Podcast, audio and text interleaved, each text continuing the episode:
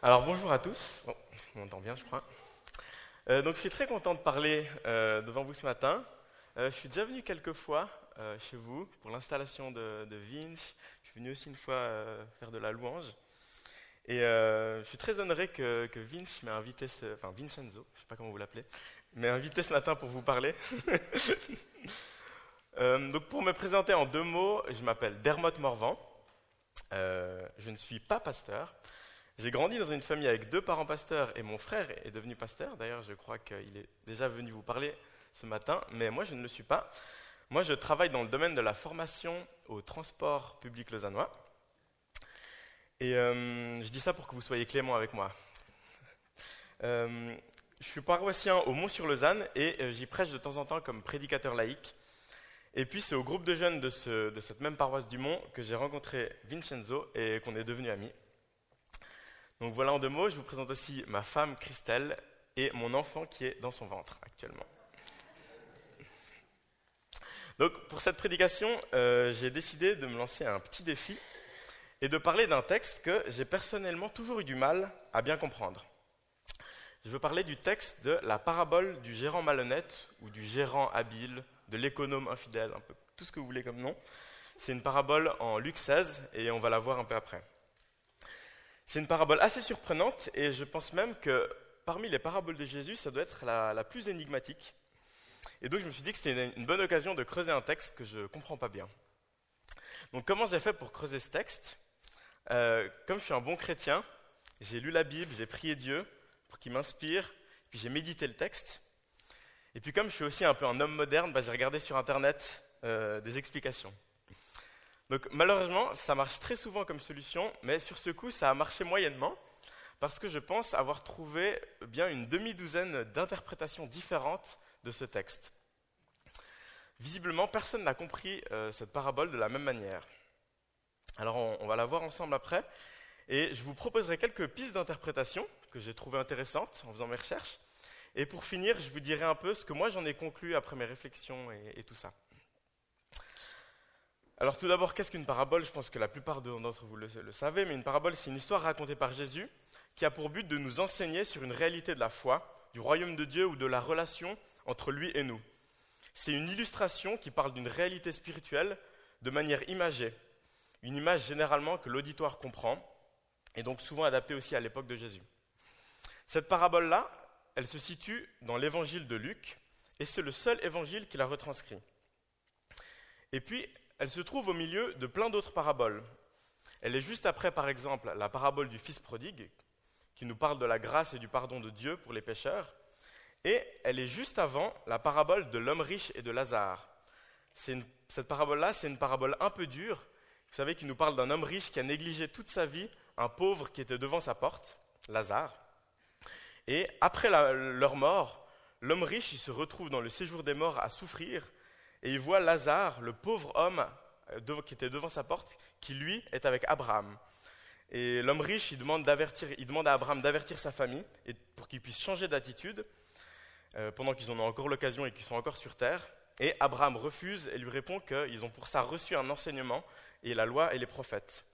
Et donc, au milieu de ces, de ces paraboles-là, on a notre parabole du gérant malhonnête. Alors, avant de la, voir ensemble, euh, on a aussi un autre élément de contexte qui nous est donné et qui, qui peut avoir son importance, c'est l'auditoire de Jésus.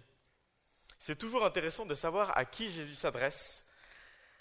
Alors, comme je vous ai dit, c'est au milieu d'une série de paraboles, et une des choses intéressantes à voir, c'est que toutes ces paraboles ne sont pas adressées aux mêmes personnes. On voit qu'il y a une foule qui est rassemblée devant lui, et au début du chapitre précédent, Luc 15, c'est dit que tous les collecteurs d'impôts et les pêcheurs s'approchaient de Jésus pour l'écouter. Donc on comprend que Jésus était en train de, traîner avec des personnes mal aimées, des gens de mauvaise vie. C'était un peu un de ses passe-temps favoris. Et au verset suivant, c'est dit Mais les pharisiens et les spécialistes de la loi murmuraient. Donc là, on comprend qu'il était avec des pêcheurs, avec une foule de pêcheurs, mais que les pharisiens et les chefs de la loi, les religieux de l'époque, étaient dans le coin. Ils l'écoutaient aussi.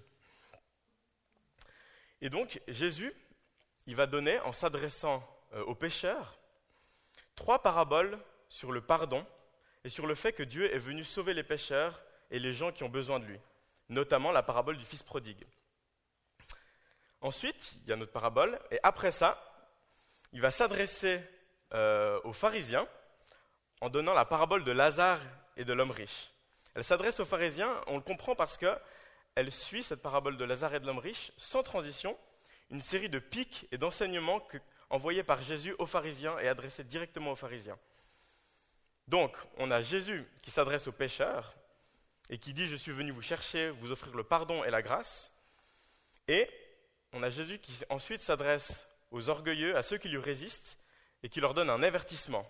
Faites attention, changez d'attitude. Et au milieu de ça, on a notre parabole. Et cette parabole, elle est adressée encore à un public différent. C'est noté, Jésus dit aussi à ses disciples. Et ensuite, il donne cette parabole. Donc Jésus, pour la parabole du gérant malhonnête, s'adresse aux disciples. Elle nous est donc adressée à nous, même si on sait, que, on sait par la suite que les pharisiens et tout ce beau monde étaient là et entendaient l'enseignement. Donc je vais vous, lire cette parabole du gérant malhonnête. Donc, un homme riche avait un intendant on vint lui rapporter qu'il gaspillait ses biens. Il l'appela et lui dit Qu'est-ce que j'entends dire à ton sujet? Rends compte de ta gestion, car tu ne pourras plus gérer mes biens.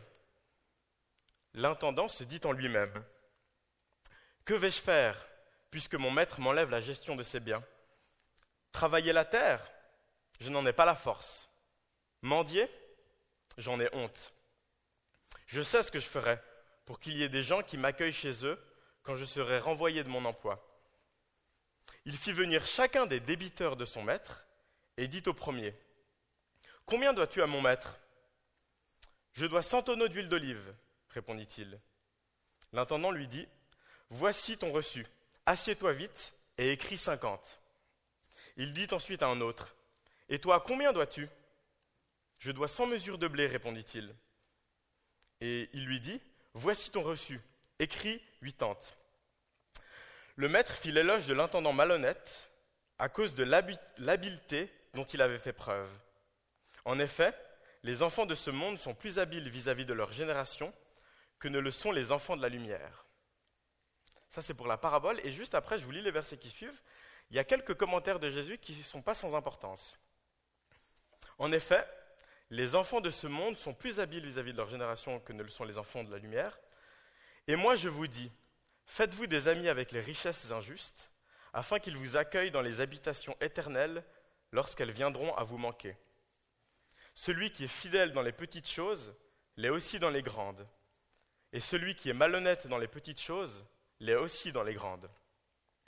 Si donc vous n'avez pas été fidèle dans les richesses injustes, qui vous confiera les biens véritables?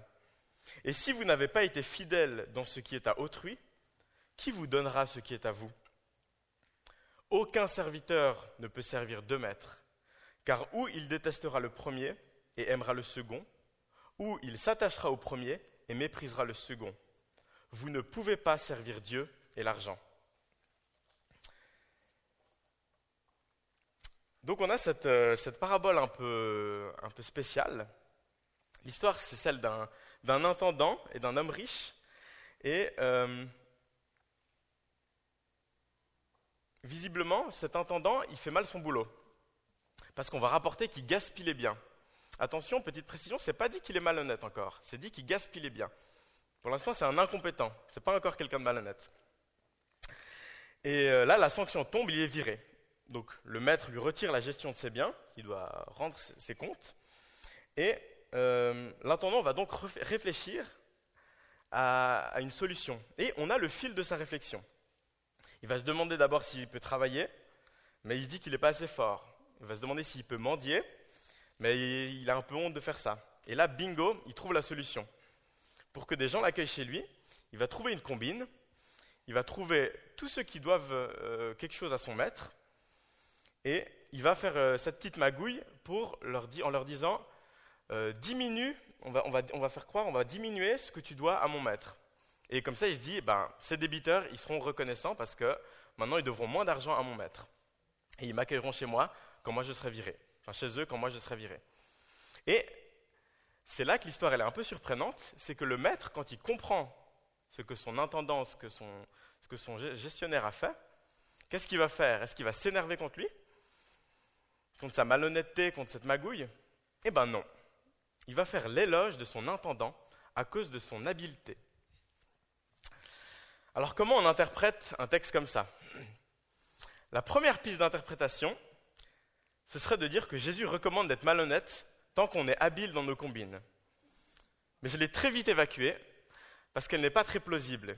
Et on sait que de manière générale, le message de la Bible, à plein d'autres endroits, va dans le sens inverse. Alors si ce n'est pas ça la solution, c'est quoi? Alors j'ai deux pistes d'interprétation un petit peu plus sérieuses que je voulais vous partager, et je finirai par vous dire finalement comment moi je comprends ce texte et les messages qu'il nous donne. Une première interprétation que, j'ai pu lire, pu lire en faisant mes recherches, c'est de dire que Jésus serait l'intendant, l'intendant pour son Père, qui lui serait le maître donc. Si Jésus est l'intendant, pourquoi est-ce qu'il est dit qu'il gaspillait les biens de son Père du coup? Le gaspillage dans cette interprétation se rapprocherait du péché. Comme dans la parabole qui est juste avant, comme je vous en ai parlé, celle du fils euh, prodigue. Dans la parabole du fils prodigue, il est dit que le fils gaspille les biens de son père, les biens qu'il lui a légués. Et c'est une image pour dire qu'il pêche contre lui. Jésus donc serait pécheur. Oula, attendez, je, c'est pas ce que je dis. Évidemment, ce ne serait pas le cas. Mais en apparence, oui. Et ça, ce serait dit dans les livres notamment d'Ésaïe. Dans la prophétie d'Ésaïe, il est dit Cependant, ce sont nos souffrances qu'il a portées. C'est de nos douleurs qu'il s'est chargé, et nous l'avons considéré comme puni, frappé de Dieu et humilié. C'est un gestionnaire donc pécheur en apparence, car semblant être puni par Dieu. Et ça, ça nous parlerait donc de la mort de Jésus. Et il serait ensuite réhabilité par le Père. À quel moment? Eh bien, après avoir remis les dettes. Et ici, les dettes seraient, la remise de dettes serait une image du pardon des péchés. Exactement comme dans le Notre Père de Matthieu. Ou dans le Notre Père de Matthieu, c'est littéralement, dans sa prière, Père, remets-nous nos dettes, que nous traduisons nous par Pardonne-nous nos offenses. En remettant les dettes et en faisant la volonté de son Père, comme Jésus l'a fait en venant sur terre et en mourant pour nous, Dieu vient nous révéler par sa résurrection qu'il n'était pas pécheur et qu'il l'a fait pour nous pardonner. En le ressuscitant, il le réhabilite, comme le maître à la fin de l'histoire. Alors bon, cette interprétation, même si je pense que son message est juste, elle ne me paraît pas être la bonne par rapport à cette parabole. Elle est intéressante car le message n'est pas faux, mais... Et puis, euh, on aime bien généralement que lorsqu'on se pose une question par rapport à la Bible, la réponse soit Jésus. Et là, c'est facile. quelle est l'explication? Eh bien, c'est Jésus. L'intendant, c'est Jésus. Mais on voit bien qu'il faut un petit peu tordre l'histoire quand même euh, pour, euh, pour, que ça colle. Et je pense que la tendance à vouloir faire de Jésus le personnage principal de toutes ces paraboles n'est pas toujours la plus pertinente. Mais surtout, on voit par la suite du passage que Jésus va donner quelques commentaires qui nous éloignent d'une telle interprétation. Pourquoi? Parce que Jésus semble nous parler d'argent dans les versets qui suivent. Alors une deuxième interprétation que j'ai aussi trouvée intéressante, c'est de dire que nous sommes l'intendant en tant que disciples. Et ça me paraît déjà plus cohérent. Déjà parce que souvent dans les paraboles de Jésus avec un gestionnaire ou des intendants, eh ben, c'est souvent les disciples. Et puis, comme je vous l'ai dit, il s'adresse à ses disciples en donnant cette parabole. Donc il serait logique de penser que le personnage principal de la parabole soit la personne à qui il s'adresse. Donc l'intendant représenterait les disciples et le gaspillage des biens, comme expliqué avant et comme dans l'interprétation d'avant, ce serait toujours le péché. Nous savons que nous sommes tous pécheurs devant Dieu, notre Maître, c'est ce que la Bible nous enseigne, et au moment où le Maître, qui lui représente toujours Dieu, vient euh, prévenir son intendant de ce qu'il attend, l'intendant va réfléchir. Et là, c'est une réflexion assez similaire à celle qui se trouve dans la parabole du fils prodigue qui se trouve juste avant. Le fils prodigue, lorsqu'il se rend compte qu'il a tout gaspillé et qu'il est un peu mal barré, eh ben, il va faire comme l'intendant, il va se poser et il va réfléchir, c'est dit, ils réfléchissent en eux-mêmes. Qu'est-ce que je vais bien pouvoir faire? Et ils vont essayer de trouver une solution dans les deux cas. Dans le cas du, du fils prodigue, la solution trouvée, ça va être le retour à la maison, le retour chez son père. Pour l'intendant, par contre, ça va être la combine qu'on connaît.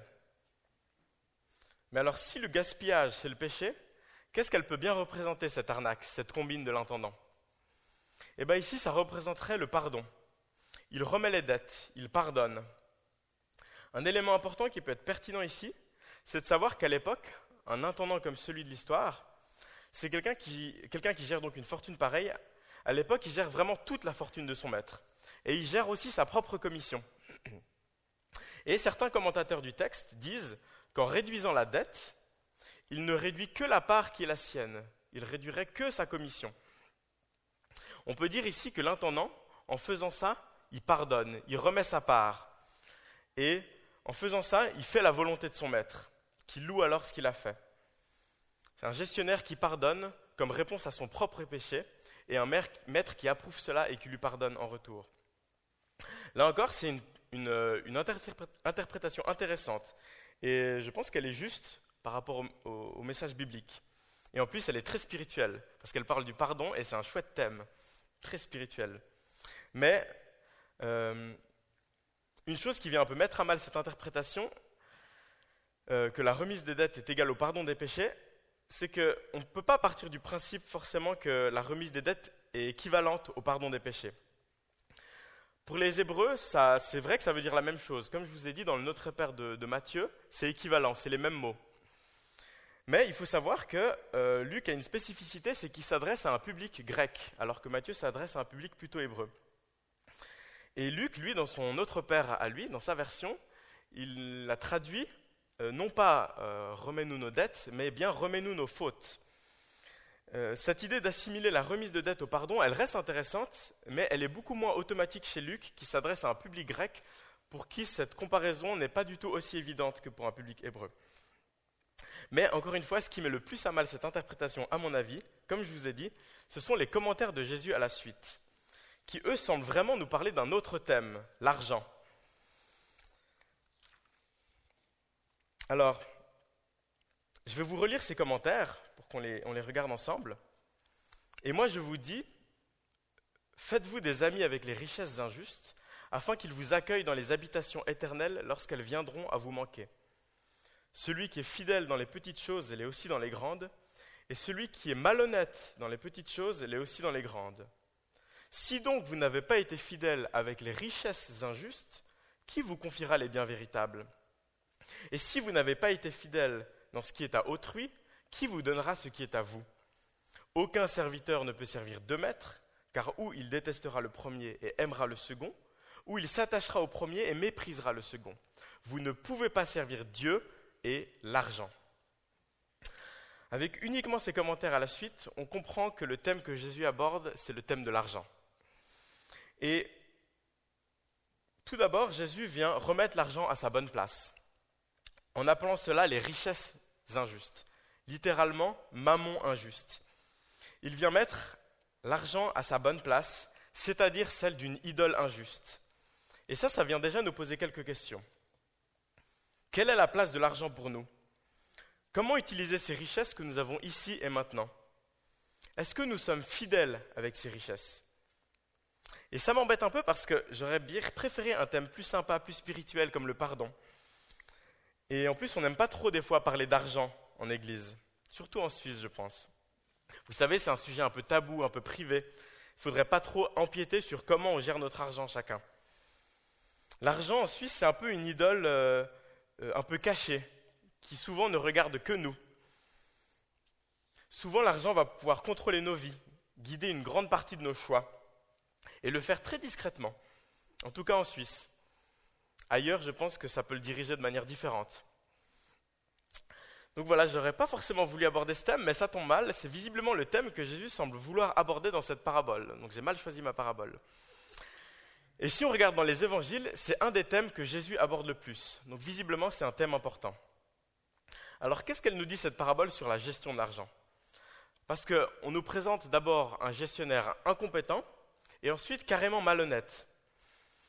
Et ensuite, Jésus semble aller en contradiction avec ça juste derrière en nous disant d'être fidèles avec les richesses injustes. Alors, avant d'aller un peu plus loin, je voulais juste revenir à l'idée d'avant, cette idée que ce n'est que la commission qu'il retirerait, que sa propre part, et que ce qu'il fait, du coup, ne serait pas forcément malhonnête. Je crois que si Jésus avait voulu, souligner le fait qu'il ne retirait que sa commission, il l'aurait peut-être dit plus explicitement. Et surtout, je crois qu'il ne serait pas dit ensuite que l'intendant est malhonnête. Comme je vous ai dit au début, il n'est pas dit que l'intendant est malhonnête, mais seulement qu'il gaspille les biens, qu'il est incompétent.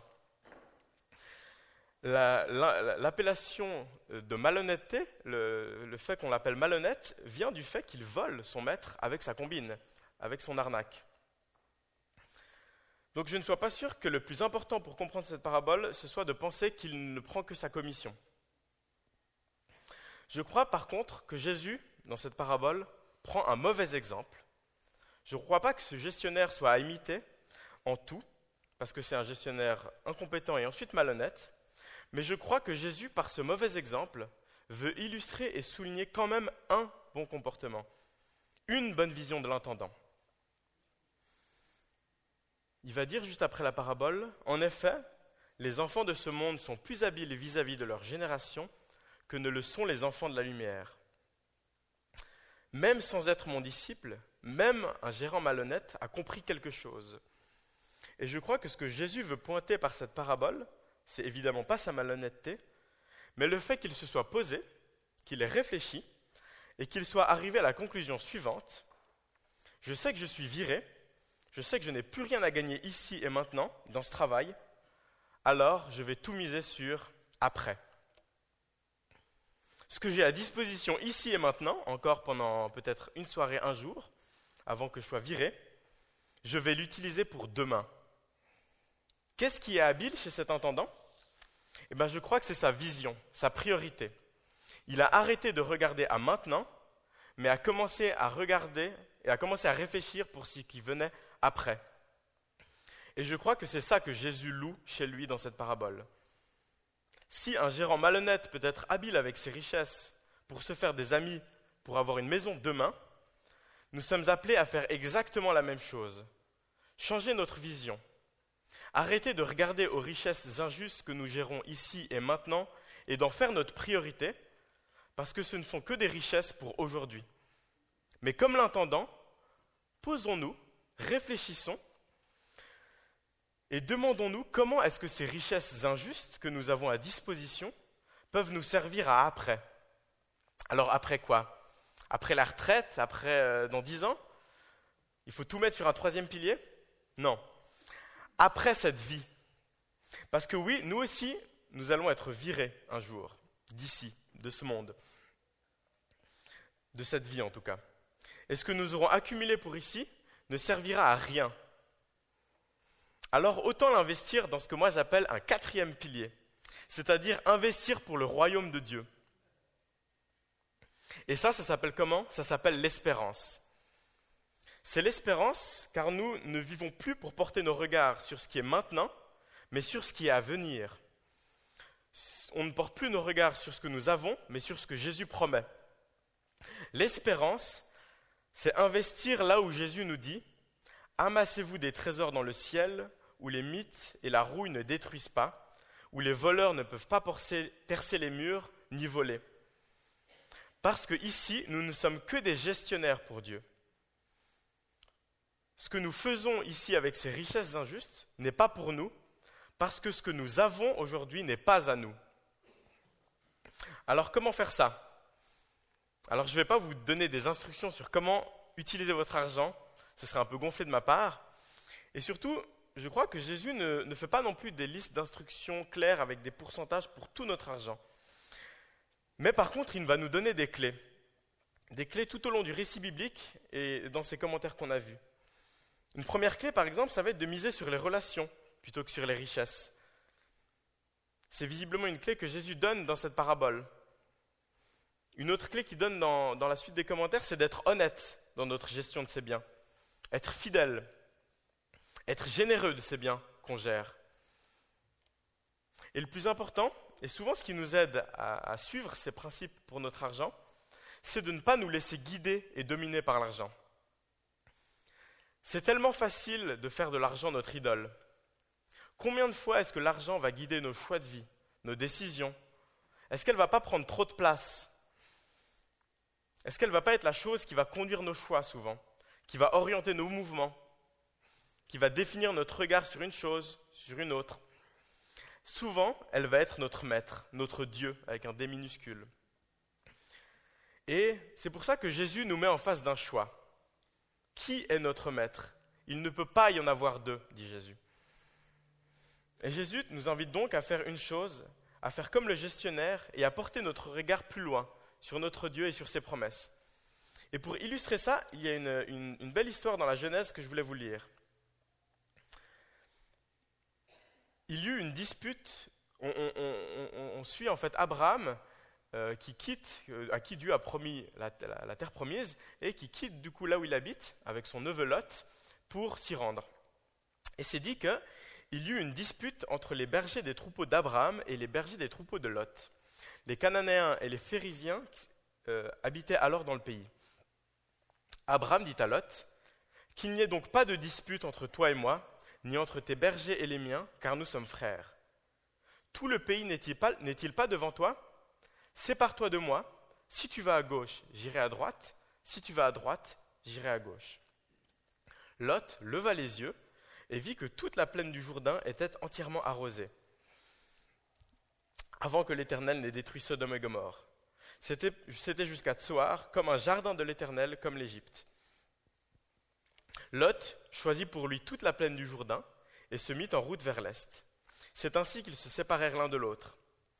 Abraham s'installa dans le pays de Canaan, tandis que Lot s'installait dans les villes de la plaine et dressait ses tentes jusqu'à Sodome. Les habitants de Sodome étaient mauvais et péchaient beaucoup contre l'Éternel. L'Éternel dit à Abraham, après que Lot se fut séparé de lui, Lève les yeux, et de l'endroit où tu es, regarde vers le nord et le sud, vers l'est et l'ouest. En effet, tout le pays que tu vois, je te le donnerai à toi, ainsi qu'à ta descendance pour toujours. Dans cette histoire, les bergers de Lot et Abraham se disputent. Et Abraham, pour qu'il n'y ait pas de dispute, il va proposer une solution.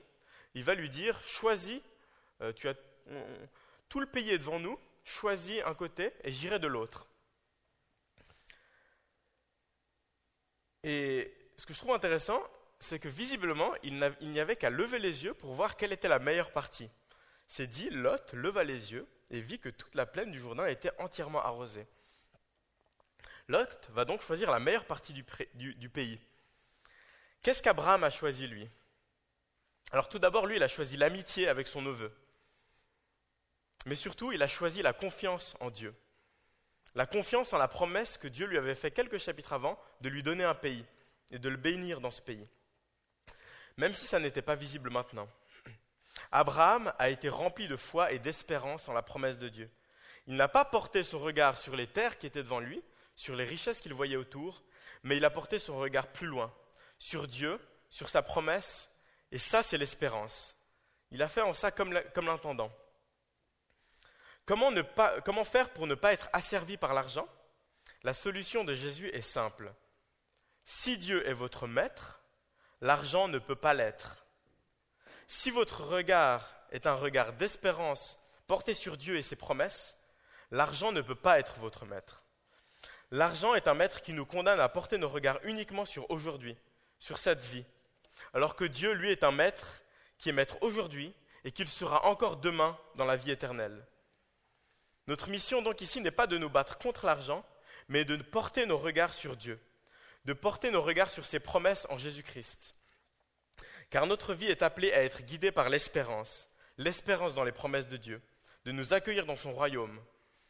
L'espérance en, ses promesses et en cette espérance, et ça on peut l'avoir parce qu'on sait que Dieu l'a attesté en Jésus-Christ, en le faisant mourir pour nous et en le faisant ressusciter. Par la résurrection de Jésus, Dieu a défait la dernière arme du mal maintenant, la mort. Et il nous a ainsi montré qu'il était le Dieu d'hier, d'aujourd'hui et de demain, le Dieu d'espérance sur qui nous pouvons compter pour notre vie, ici et maintenant, et aussi et surtout pour nos habitations éternelles après, avec lui. Le message donc de cette parabole, je crois, est le suivant.